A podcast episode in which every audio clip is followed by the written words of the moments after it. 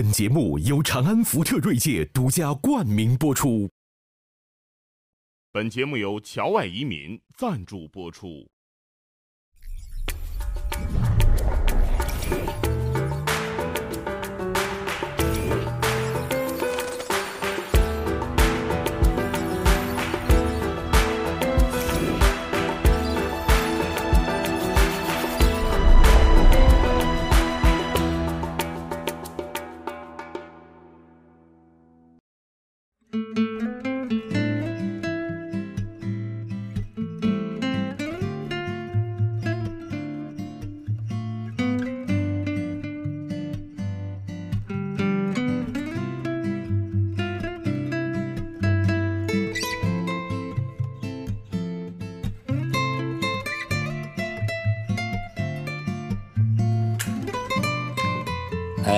天啊，终于叫斗许良马，呼之已出了啊！这个咱们的观众啊，还真是盼望咱们四位很久了啊！但是我感觉呢，这俩黑老师有点无精打采啊啊！会吗？不会啊，当然无精打采啊！斗许良马，为什么我排最后啊？对对对对，初唐细节，你记得那教训吗？许斗良也可以啊，对，咋回事啊？不马，我跟你说，我不拍，我不拍，马首是瞻，我为马首是瞻。我我们我跟马太有缘了。你你看看马未都，北京有个马未都，香港有个马家辉，哎，对吧？什么都是得得得得赶上马，南北二马。所以啊，要不是在这个深圳，咱们也没有这个聚会。所以这个也得跟咱们这个圆桌派啊，福特锐界圆桌派的这个观众说一声，就是说呢，哎。禅宗分成南北宗是吧？中国画是吧？也这董其昌分的南北宗。我们这个圆桌派也有南北派。现在就是不是少林嘛？南少林。对。哎，我们这个因为照顾你们这个马，嗯，我们有个圆桌南派，所以大家看到我们这个环境啊，有有有点不太一样。所以这个导演那个都非常得意，说我们就布置成了怡红院的这个感觉。我我小妹在哪里？我以为你要形容我们这个南派，北边的是少林，我们南边的是什么剧情帮，然后这个长沙帮啊这一类的。南派马叔啊，不是南派三叔。怡红院是《红楼梦》里的。我说你这充其量是金庸的丽春院。对对对。哎，但是呢，这个哎，徐老师想发表什么意见？没有没有没有啊。说听明白。呃，这个今天呢。咱们你们几位啊都是教授，对吧？所以呢，啊，要讲讲呃这个跟这个考生们关系特别大的问题，高考了，嗯，是吧？高考了，所以哎，我现在先让你们感同身受。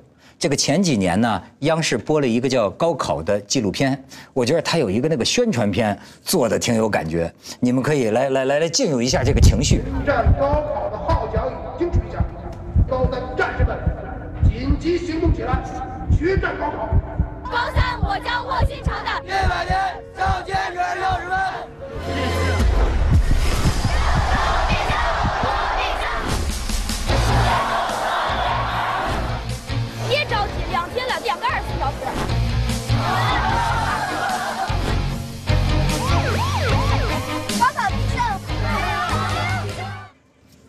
怎么样？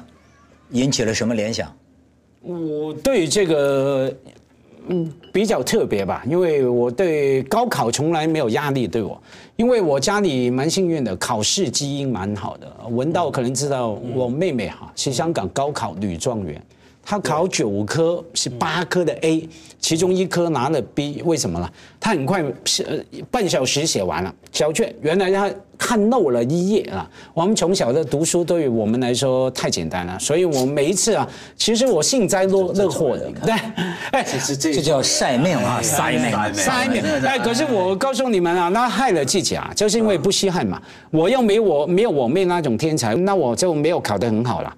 后来走的道路比较曲折，不然的话，我今天不是你们嘉宾了，我今天是你们的赞助商啊，对不对？我那个出钱请你做。节目，我是个车的企业的老板，放头像在这，是吧？对，我投钱给你们了，真的是。张爱玲小团圆一开始就是讲临考的心理，到最后也是。这部小说很难读，可是从头到尾都是讲一个考试前的，像军队打仗一样，就像刚才那斯巴达克斯，就是他用到了 Spartacus 这个比喻。嗯，你们当年呢，也是啊，老三届，你是老三届吧，对吧？我我最初的高考的经历讲起来就 正向了，就是要暴露年龄了。暴露了，说不定还显得你年轻点儿。其实我们的考试是经过推荐去的。嗯，我是因为做什么生产队副队长啊，表现非常出色。做过生产队副队长的，对，嘿，对，许副队长，许副队长。啊，然后表现很出色，才让你推荐上去参加考试的。哎，那去考的时候你紧张吗？我不紧张，因为考卷很容易。我们是一种荣誉啊，因为你能推荐去考，你就很光荣啊，八九不等于。对，就等于已经是举人了。大概一半的机会吧，因为当时考的人也不太多，大概我忘了两两个取一个还是三个取一个。我这些年来不断的听到很多人抱怨高考的各种各样的弊病，我总是那句话，珍惜啊，因为我处过一个时代是没有考试的时代，嗯，想考都没得考。对，哎，这还真的是，就是，呃，我你像当年这个高考啊，基本上一考，我我是八八五级啊，八五年高考的，当时我们的感觉就是，你考上大学了。那基本上就是工作错不了，就是这么个感觉。没考上大学的，就是工厂里当工人。呃，所以呢，我我不知道今天的这个压力，呃，按按这这是不是比我们那个时候大？但是我就觉得那个时候啊，好像，所以我刚才看这个片子啊，我一下子就想起来了。我觉得这件事儿啊，实际上在潜意识里啊，刻画非常之深。你比方说，我记得当时我的这个同桌。哎，我还记得他的名字叫刘春儿，刘春儿，这叫刘春儿。班里啊，我们那是重点中学，不是那个后来 不是后来认识的。所以班里呢，他考前三名，他一直是第三名这么一个名次。我们那是重点中学，但是到临考试前几天，他不来了，就就就这刘春儿不来了。嗯，说说后来老老师说这人怎么不来呢？因为我是他同桌，就让我到他家去。嗯，我就我就记得我还跟他谈。他我说我说你怎么不来复习了？他就说我不想考了。嗯我说为什么？他说我怕考不上。他选择的是他不考，就是他受不了这个压力。文道怎么考试的？我大概从初中一年级给自己就定了一个目标，我每一年的目标升级，升级就好，知足不要常乐。多，知足常乐是吧？这不是一个低标准哦，文道。香港的中学考大学哈，嗯，比例现在最高是百分之十七，嗯，当年还不到，嗯，这个比例在台湾是百分之一百，但是香港到现在只有百分之十七，所以考上大香港的学校都没想考上啊，我那时候我只是中学先考升升级，大学呢能上就上，不上也也就罢了。我当时是这个想法。我还蛮喜欢考试的，可能可能跟我小时候哈，我不稀罕，可是喜欢那种成就感，可能跟我小学的经验有关系。我小学三年级也是快要留级嘛，一般五十人，我考大概四十五、四十六哈。然后呢，我妈妈很幸运给我找了一个中学的名校的女的补习老师，强调性女的啊，好看的啊啊，非常好看，非常好看，立马就精神了，真的。难的是补习不听可。是他重点不是因为他好看，重点他懂得教。我还记得那种启蒙啊，开了天眼的感觉。然后他替我补习英文跟数学，补一补，哎，马上懂了为什么那个英文的文法原来是这样子，数学的原来是这样理解。然后我从三年级，男老师教一个学期都不懂，男老师我根 根本不会去。女老师一教就开窍，对，没错，开窍的结果是什么呢？女老师在这，我从三年级考四十五名，然后哇，四年级就考三十名，然后考十名，最后考全班第三名，这样那种进步啊，我看到自己的成绩啊，老师看着我的脸表情完全不一样了，从我快要留级到考第三名哦。本来是我对着老师鞠躬，后来几乎老师对着我鞠躬，觉得教出一个好学生啊！我相信考试了。但是我跟你说，这就文道说的这种心理，当年在我们学校有很多没有一个人这么想。哦，没有一个人这么，我觉得也挺有意思。就是今天可能不同人有不同的想法，但是我记得当时在我们那个高考班啊，那就跟那个片子里说的一样啊，那没有一个人不觉得非考上不可。你你像为什么？哎，我跟你这么讲，就是不知道为什么，就只是觉得没有别的选择没有对没有别的选择，就是说，你你看我我我跟你说到什么程度啊？我现在想起来啊，我如在眼前。我记得啊，那个阳光，就是那个在高考的那个课堂上，呃啪，先把那个卷子放在桌上，白的先放在这儿，然后你进来，一翻开，那个有点扣着的嘛，一翻开那个心情，我今天都记得，哗，三个题我会。两个题没看，我那个汗就下来了。然后呢，你就是，我就我记得当时是的的写作文的时候，你知道，就是那个钢笔就在这个纸上沙沙的响，然后你看那个阳光这样照过来，就这个这个画面呢。对我有那么强烈的一个印象，我觉得当时甚至人有一种抽离感。哎，我跟你说，到了自虐的程度，嗯，这就人反映很多内心。你知道我们那个时候高考啊，考三天，嗯，考三天呢，就是中呃中中午吃饭就就自己带饭，妈妈给我带一个我们那个叫那个那个什么那个饭盒，呃，个就是那个呃铁的那个那铁的个铝的那种饭盒，便当哦，便当台湾的便当，蛋炒饭，嗯，蛋炒饭。说那个时候说，哎呀，高考得补点营养，就给我鸡打鸡蛋炒大米饭啊。好，我就带着。你知道我三天没吃饭，就是上午考完了，别的同学都吃饭，我三天没有吃饭，吃不下。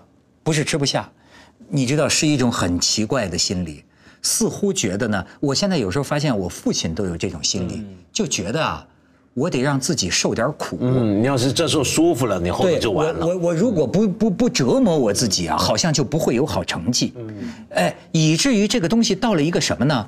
我们那个时候是先考完，就报志愿，给你一份标准答案，你只能根据这个标准答案猜，你会得多少分多少分然后你根据这个大概的多少分呢，你去报大学。所以你这样很焦灼的，就是你你你，比如你敢报北大吗？万一你不是这个分儿呢？哎，我当时就看好，最后呢，我就报了个武汉大学，算是重点大学了，对吧？我我报一个武汉，然后哎就是不能本来就是，不能说算是，这什么话？这武大校友这么谦虚，就是哎，我我就是说呢，报完了，你想这种心情，你等分数啊，你等分数啊，你知道在等的期间，我我现我现在记得，我让我弟弟打我，就是你都考完了，你还得受苦啊。再狠一点，就咋咋这是咣这是咋迷信啊我我就我就这样再狠一点，咣咣，我就公布前就是等这个分数的时候他觉得还得要再受苦，就是你你没有这种心，就觉得我觉得我得受点虐待，我觉得我得受点苦，然后才能我觉得我得惩罚，我觉得我得惩罚我自己，才有可能那个分数啊不会让我失望。你知道吗？所以被我弟弟揍得鼻青脸肿一通啊！最后我清楚地记得我考了五百分儿刚过重点线没没多少。所以你的志愿填的还是对的，恰当的。哎呦，恰到好处，非常精准。非常精准，不是也出了幺蛾子了，也也也也出了意外啊！你你知道我现在就是如在目前，然后那个时候因为我们是重点中学，武汉大学的老师啊都到这个学校先来挑学生。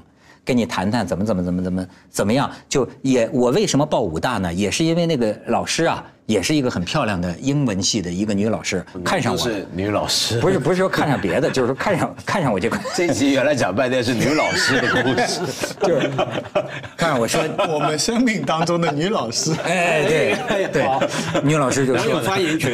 女老师就说你到时候报我们这个学校，如果你的分数够的话，所以也因为有这么一重保障，我就填了。但是填了，你知道出了一个什么问题呢？新闻系。新闻系当时呢要看这个这个体检，本来我一看我考五百分过了这个线了，因为那个漂亮的女老师说了，只要我一过这个线，肯定要我。他来替你体检，文章看来还是颜值，看来还是颜值起作用了不是吗？干嘛要体检呢？跑新闻要扛着那个机器。文涛的听他说过，他生命的重要关头啊，总是有女的帮他真的，这是其中的一个，对吧？我最爱女领导，就是我每一次人生关键的转折点你你先说回女老师体检怎么样？，呃对，体检不是女老师，不是不是女老师体检，第一名啊，状元啊，女老师在邯郸，那是那年的那个高高考的招生中心。但是呢，我一看我考了五百分，我高兴坏了。我想这下终于见到女老师了，对吧？终于可以了。但是呢，哎，峰回路转，突然间剧情反转了，啪！女老师给我们学校发了一封急电，说我们看到她的这个体检材料，哎，她是色盲哎，你知道吗？你是色盲，呃，我呀，我跟你说这事儿到现在也没闹清，需要女老师再进一步检查。就是说我是色弱，就就是说开车嘛，开车就不能色盲啊。哎，你对你对别色盲。在节目里头这么说，你对人家驾照不是不是不是，你对色盲缺乏了解。你以为色盲，我们色盲就是黑白电视啊？不是的，不是的。红绿灯分不清楚嘛。我是属于红红红绿，就是有也不到色盲那个程度，你知道吗？但是当时高考之前就有体检，然后这个漂亮的女老师就说了，说这个新闻系啊，我们有可能干这个摄影摄像，就是说这要是色盲，那这个我们这儿就得考虑一下，怎么办？怎么办？哎呦，你说这个人的这个这个心情一下子掉到冰窖里头，然后我就记得啊，我跟我爸爸当时就登上了从石家庄去往邯郸的火车，两个小时。你知道这一路上就这两个小时，我爸爸拿了一个那个时候看这个色盲啊，拿这个这个色盲本儿，拿这个色盲本儿就给我给我看，预习，不是我我一我一路上，你知道吗？就是我们这个色弱呀，你们看着是个鸡呀，我们也不是看不见，你看我是个鸭。对我们看就是个鸭，他那个设计真是，他他他他，就是你们我也能看出找个女老师啊，结果来一男的。对，女老师发搞半天，这是就一直喊那个女老师，原来是个男的。我我不我搞了半天是个男的。我我来猜，他这么多年，他都以为自己是同性恋。我是我是色盲，我不是性盲好吗？我不是性盲好吗？这这我我就说这这 他就看错了。你看我当年的苦大仇深就成了你们的笑料。不是我还没猜呢，我猜很同情啊！我猜你女女老师发那封信，这是是为了你跟你爸叫你爸带你去邯郸找他，到时候就检查发音。准确点，爸。啊，你不是爸，你爸爸，我爸，我 然后到时候他就穿着衣服给你看，我这什么颜色？对不对？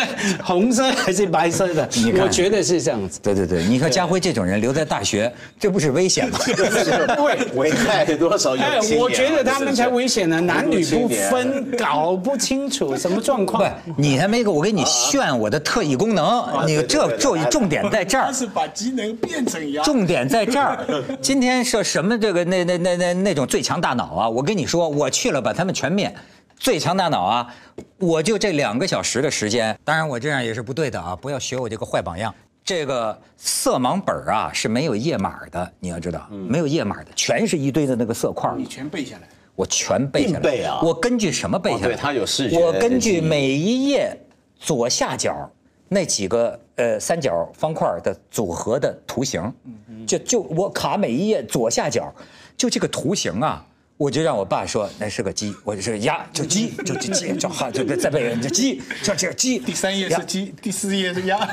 哎，我的天哪！就你说两个小时，我把整个色盲本儿给背过了，然后呢，到了邯郸，牛老师笑脸相迎，哎来了，还还还，你到底是不是色盲啊？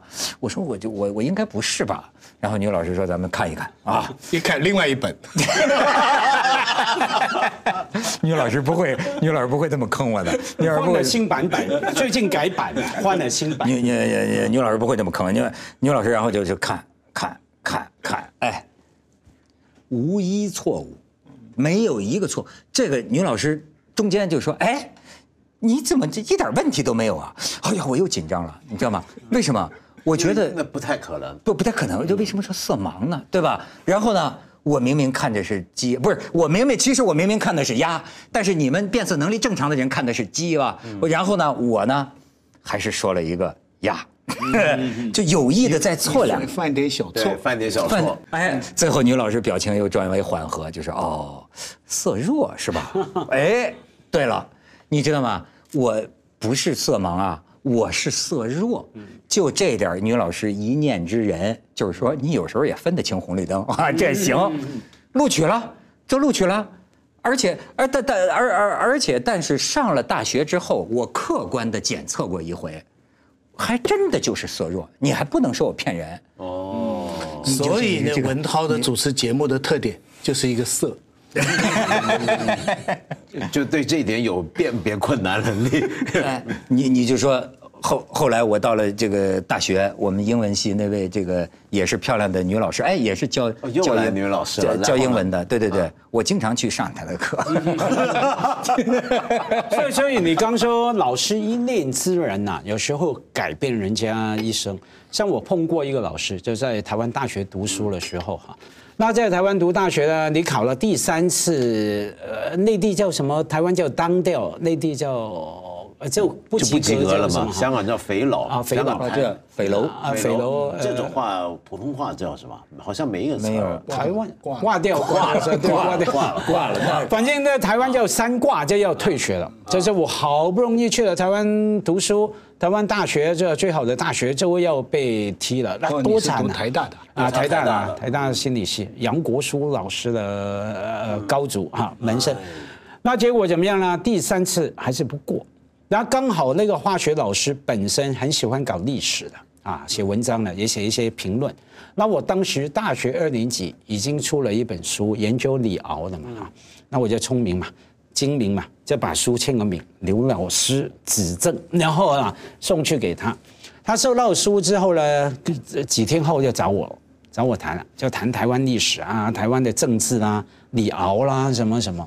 然后也是一一念之之人呐、哈、你看我多好，我不是只找吕老师的，这个楼的是个老头哈、然后找他，他就说好吧，然后就给我随便补考，随便出个化学题。其实呢，化学题就是作文题，我还记得那个题目叫。请讲一下你对于化学的见解。然后考化学是这样考的，我就写了我化学写了五千字给他俩，要给我过。假如当时我凑巧不是写了书，也不是凑巧他喜欢搞历史，嗯啊，他就是给我肥掉，我这样后来不晓得怎么办。当然可能很好，可能也变成你们的赞助商哈。反正 人生就是要碰到一些好老师那你师。们两个的例子恰好都说明了，这个考试制度再怎么公平，都是百密而一疏啊。一个就是但是偶然性是多种必然性的交叉点，它一定会有很多必然性，所以每年每年都有学生来问怎么应对考试这个事情。嗯嗯，因为考试客观上，你想中国目前每年考取大学的人有七百多万，嗯，你仔细想想，一个香港的人口啊，进大学啊，嗯，它是我们社会维持公平的一条最重要的通道。是那学生怎么办呢？我就告诉他们一句毛主席语录，叫什么？叫战略上要藐视敌人，战术上要重视敌人。就是啥意思？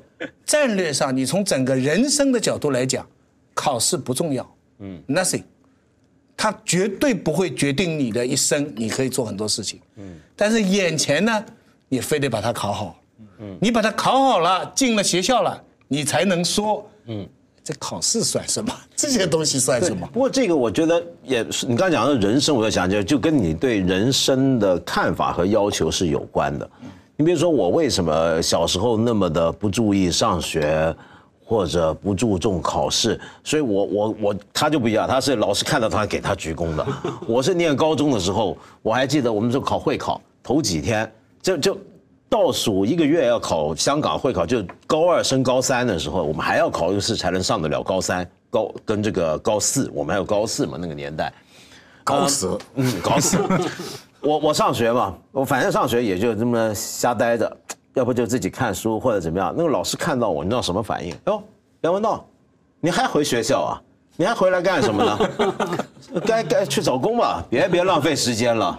都都是这样的，去找工作吧，去拿什么建造业被抛弃了的对，是去什么建造业训练局去当那种香港那种盖大楼的那种扎铁工人，他建议我去干那个，对。那我我想法其实很简单，就是因为我当时呃中学的时候做过暑期工，我做过那种当时还有这种工作叫做 boy，就以前我们不是 boy boy 是什么呢？他是在写字楼送快递，那时候快递不是外包的专门服务，是你写字楼之间自己聘的人，公司聘的，呃贴贴邮票什么的。然后我干过一下那个东西，然后那个东西我很快干完一天的工作，我就觉得很闲。然后大部分时间我都坐交通工具或者在办公室没事儿待着，我就看书。那后来我又发现，在这个写字楼里头啊，这个这个商业大楼底下有一些做保安的，我发现他们也很清闲。就那些做保安的呢，其实他，但他不看书，他每天呢在那边，比如说上班八个小时或者十个小时，夜班更好，夜班没根本没人出入，他就定点上上下下走一趟。我就赫然发现，干这种活收入是很低，但他很多时间啊，那空闲时间可以干什么呢？我就发现其实是可以看书的，而书是不用钱买的，因为香港公共图书馆啊什么都有，所以我当时就算了一下，我大概一个月需要最低是多少，我能活着，然后我就而且已经很快乐了，我就能看书想自己的事儿。当我想通了这点之后，我就什么都不怕了。我就考试就我就这样，所以我对生活的要求是这样，所以我同意高考能够定终身，但是这个终身之前就是你对生命你的要求能够把放到多低？这个用阿成的棋王的一句话，嗯，阿成棋王里两个核心观点，一个观点叫为棋不为生，嗯，你下棋不能为了好处去下棋，嗯，下棋是养性的，嗯，这是一个很高的精神状态，但是它附带一条。如果要做到这一层，生不可太盛，嗯，就盛大的盛，嗯，换句话说，你对生活的要求不能太奢侈，嗯，你不能名牌啊、大房子啊、开汽车啊什么什么，你要是太盛，生活的要求很高，嗯，你就必然要把你的奇，就是你的精神追求，来谋你的生活的好处。所以我觉得跟你讲的是相通的。哎，你这里头啊，实际是两件事儿。我觉得呢，就是文文道说的这个，就是说爱看书。你看今天呢，我看有的呃呃有的这个年轻人啊，哎，他就跟我聊天，我就发现呢，呃，他不爱看书，一看就睡啊，最好的安眠药，一看就睡。我就觉得就是说，哎，平常就说很空虚啊，很迷茫啊，不知道该干什么。你看，像咱们这个岁数的人吧，我也不一定跟年龄有关，就至少我吧，我觉得，哎，飞机延误，我从来不着急，只要我有本书啊。只要我有本书，你等三个小时，我坐坐飞机上看书呗。这个我现在碰到飞机延迟哈，我常想起他这句话。嗯，我每次很焦躁的时候，我就想起文涛说过一句话，他说你不用急啊，你正好看书啊。对对对，哎，这就是咱们这苏东坡说的“莫听穿林打叶声，何妨吟啸且徐行”。什么“竹杖芒鞋轻胜马，谁怕一蓑烟雨任平生”，那都是瞎掰了。但是我是说，看，我是说啊。我觉至少我，我觉得文道也是，就是我们有一种啊，从书里得到乐趣的一种能力，一种爱好，呃，所以呢，我那天那个小孩就跟我讲，他说啊，我们从小啊做功课啊。做到晚上十二点，连电视都看不成了。他看见这个书啊，他就烦。他考完了之后，他看见这个书，从此就烦了。我记得我们高考的时候啊，我是临高考前两个星期才开始真用功，之前一直陶醉于不能复习太早，复习太早效果不好，是吧？啊，一一定是你礼拜一考试哈，你礼拜六、礼拜天复习。或者但礼拜天晚上不能复习，你要是礼拜三、礼拜四提早复习了，那脑子就就这可能是个经验。我就记得我在这两期记忆，我在两周之前都是看课外书，嗯。然后呢，班里大概我考个三十多名，实际上是我自己掌握到三十多名，对吧？咱们就藏拙要低调，但是我心里知道，我心里知道，就是说这个我只要一下功夫，蹭我就能上去。所以我一高考考我们班里第十名，我们那个重点嘛。就就考上，我说的是什么意思呢？就是说，它是两件事儿，也是徐老师刚才说的。你知道，这让我想起当年那个科举，就是王阳明。我我那天发现，王阳明就是明朝的这个大儒，讲究这个良知良能嘛。王阳明当时也碰到过这个，他就觉得，他说第一，人要修养自己，人生的进步，我要读圣贤书，修身养性，这是一条路。但是另一方面呢？没有科举就没有晋升之阶，对，嗯，对吧？这两个矛盾，他跟他的子侄辈们也是在说说，哎，不要因为科举啊荒废了这个修养圣贤之道。但是呢，你不好好复习功课，你把心思放在看闲书上头，你考不上你怎么办呢？于是后来，你知道王阳明给自己找了个理由，他这个理由也很有意思。他说呀，你不要去管这个科举这个八股啊。是有用还是没有用？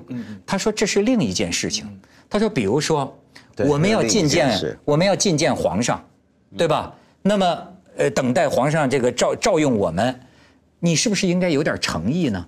你是不是应该哎先给皇上行礼，或者呢再带点家乡的土特产？就是你要有诚意。高考就是一个诚意。对，他说你把这个理解为你要为国家做贡献了，要接受国家选择，成为一个有用之才了。哎，你拿出点诚意来。这位老兄就是缺乏诚意。这位老兄没有诚意，就你连参加一个高考，就说死记硬背吧，你连点死记硬背你都没有，我怎么能相信你是诚心诚意的要成为栋梁之才呢？你看王阳明这个说法，我发现挺有意思。就会找到受法，没有，我们都在讲如何应付高考哈，高考的意义，别忽略了。当谈高考，还有一个面向，考不到怎么办？嗯，每年那么多考生哈，虽然比香港啊，香港更多考不到哈，但考不到啊，你呃，当你呃当时考到五百分，万一你考不到，那种心情、那种情绪怎么样处理？会不会自杀？会不会忧郁症、抑郁症等等？那很难受了。我还记得我，因为后来我在香港考高考嘛，哈，我们那时候很好玩的，我考到那个分数是能够进香港大学的。结果我还记得考高考的时候啊，我以为英文就像什么骑自行车啊，你学会像游泳，学会就会，原来不是的。嗯你没有练习就忘记了，根本完全写不出那个英文作文。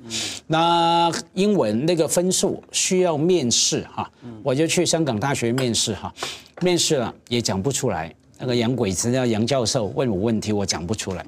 结果还记得哈，女老师那么亲切，因为当时整个香港湾仔区的人都以为我考上香港大学哈，对吧？湾仔是一个区啊，等于整条村都说以为你考上哈北大这样。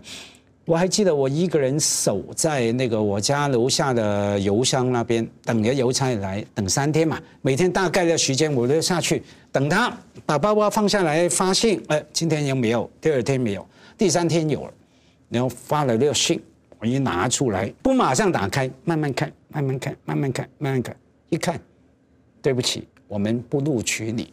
天哪！哇，那个感觉我到现在都记得。站在那天，那站在那边，我们家的门前，然后只有一个管理员，老头啊，整天色眯眯的看着我的哈，小鲜肉嘛，然后他就 没有办法，他这个性性性方面关系比较复杂。但 是别人看着我干老师啥？到这个管理员大叔，是他们看着我，不是我看着他。通吃。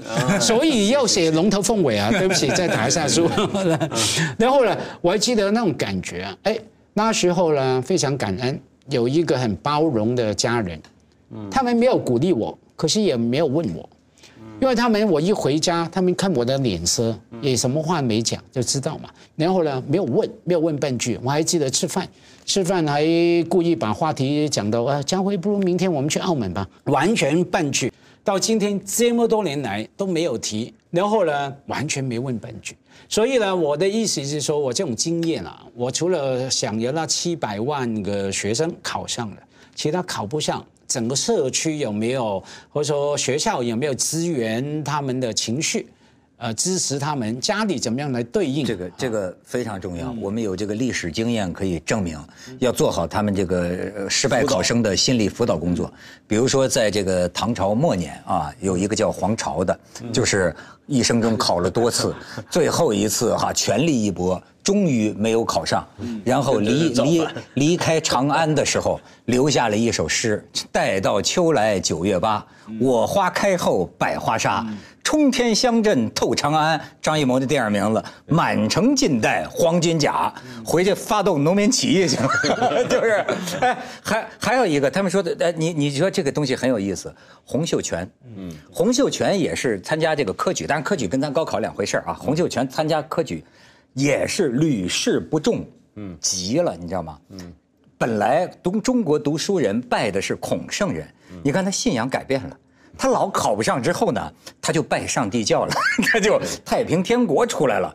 你想想，这个考不上，所以真的要做 好落考考生的这个心理辅导。可是另一方面，我觉得还有一个问题，就是不只是这些落败的考生的心理辅导，而是他们还有没有第二次机会、第三次机会，或者还有没有社会还有没有另一个轨道。这是我最关心的问题。就一个社会，比如说我们今天都觉得高考是中国的一个流动的上下流动，然后人生改变个我自我命运的最好的一个渠道。我觉得是公平的，是好的。可是除此之外，也许还要多开几个口子，嗯，多开几个渠道。呃，当然每个国家国情不同，但是我觉得有的国家是可以参考，比如说像德国，德国的体制很有意思嘛。德国体制是，你知道当工人的薪水比大学毕业生的薪水要高，所以他们呢是高德国的整个体系跟我们现在推崇的体系是相反。香港现在讲的比较摩登的体系，认为是应该所有人都要念高中，甚至所有人都上大学。台湾就叫要百分百上大学，可是德国的想法很简单，中学的时候就开始分了，就你是职业训练，你是要继续考大学的。那么，但是它这两轨之间呢，是可以互相跳来跳去。比如职业学校念着念着，我还是想考大学，行。你本来在考大学的轨道上，啊，我我去当个工人算了，就敢去当工人，是这么跳。然后呢，他当工人呢，他被认为是种很崇高的职业，哎，真是。然后跟着当工人当好了，那个头几年那个收入是非常稳定，而且比大学生毕业生在写字楼上班要高。大学毕业生反而很不稳定的。你比如说，在德国念大学不容易，尤其你要念研究生、念文学，动不动一个文科博士念十几年的，你出来之后，你肯定是收入、家财产都比不上一个工人。那他当然了，这也要看他整个工业基础。那德国，你比如说我我我高中毕业，我考了一个职业学校，跟我去当工人，在哪当工？我做宝马，我做奔驰，他干这些。而而而而而且还真的有一条，就叫人算不如天算。就其实你说的这个多元化呀，我觉得在中国现在已经出现了。对于比如说呃城市里像我们邻居的很多家庭，我发现呢，就家境稍好一点的呀，高考对他们的魅力已经没那么大了。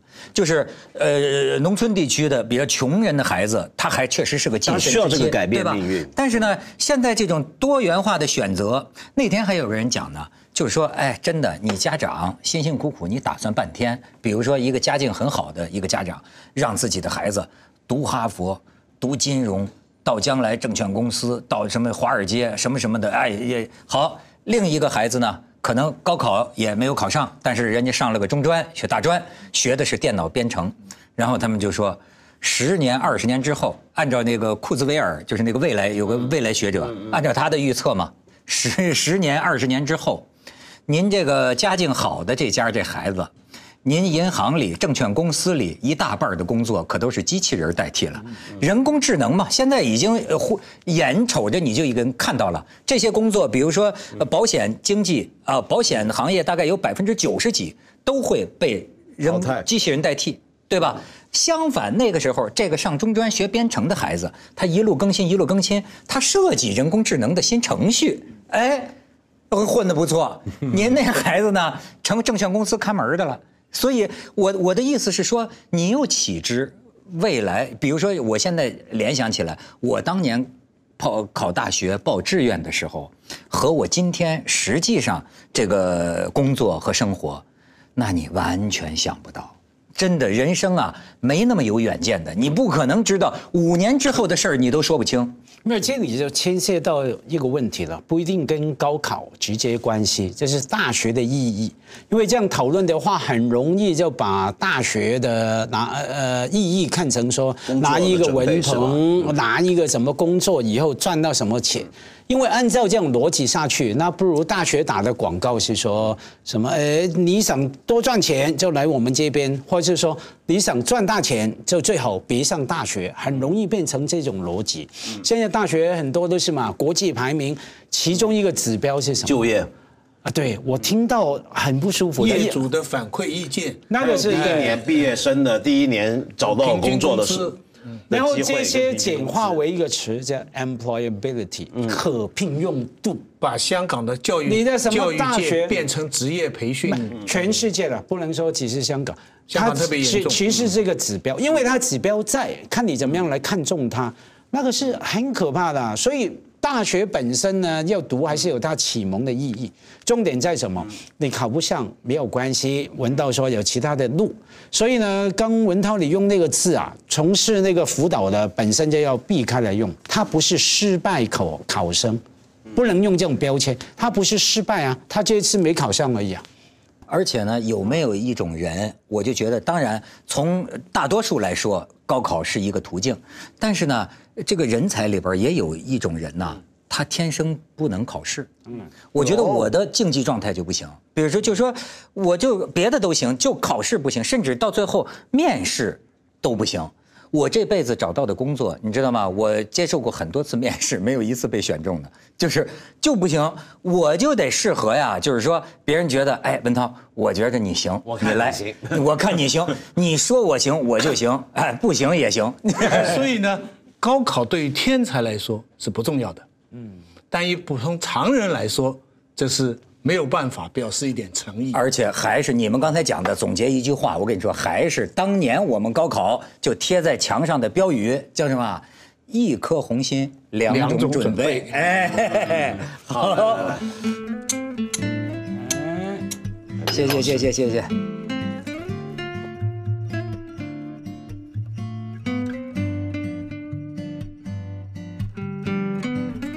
就是说呢，哎。禅宗分成南北宗是吧？中国画是吧？也这这董其昌分的南北宗，我们这个圆桌派也有南北派。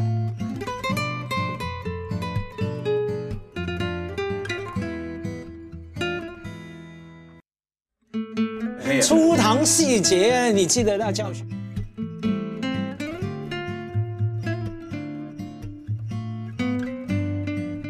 就是他用到了 Spadax 这个比喻。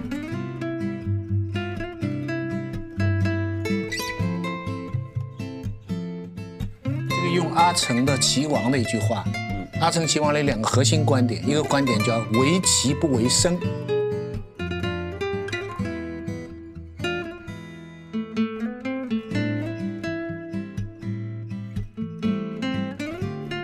死记硬背你都没有，我怎么能相信你是诚心诚意的要成为栋梁之才呢？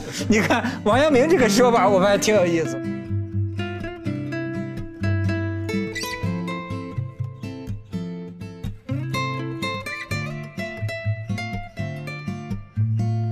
按照那个库兹韦尔，就是那个未来有个未来学者，按照他的预测嘛。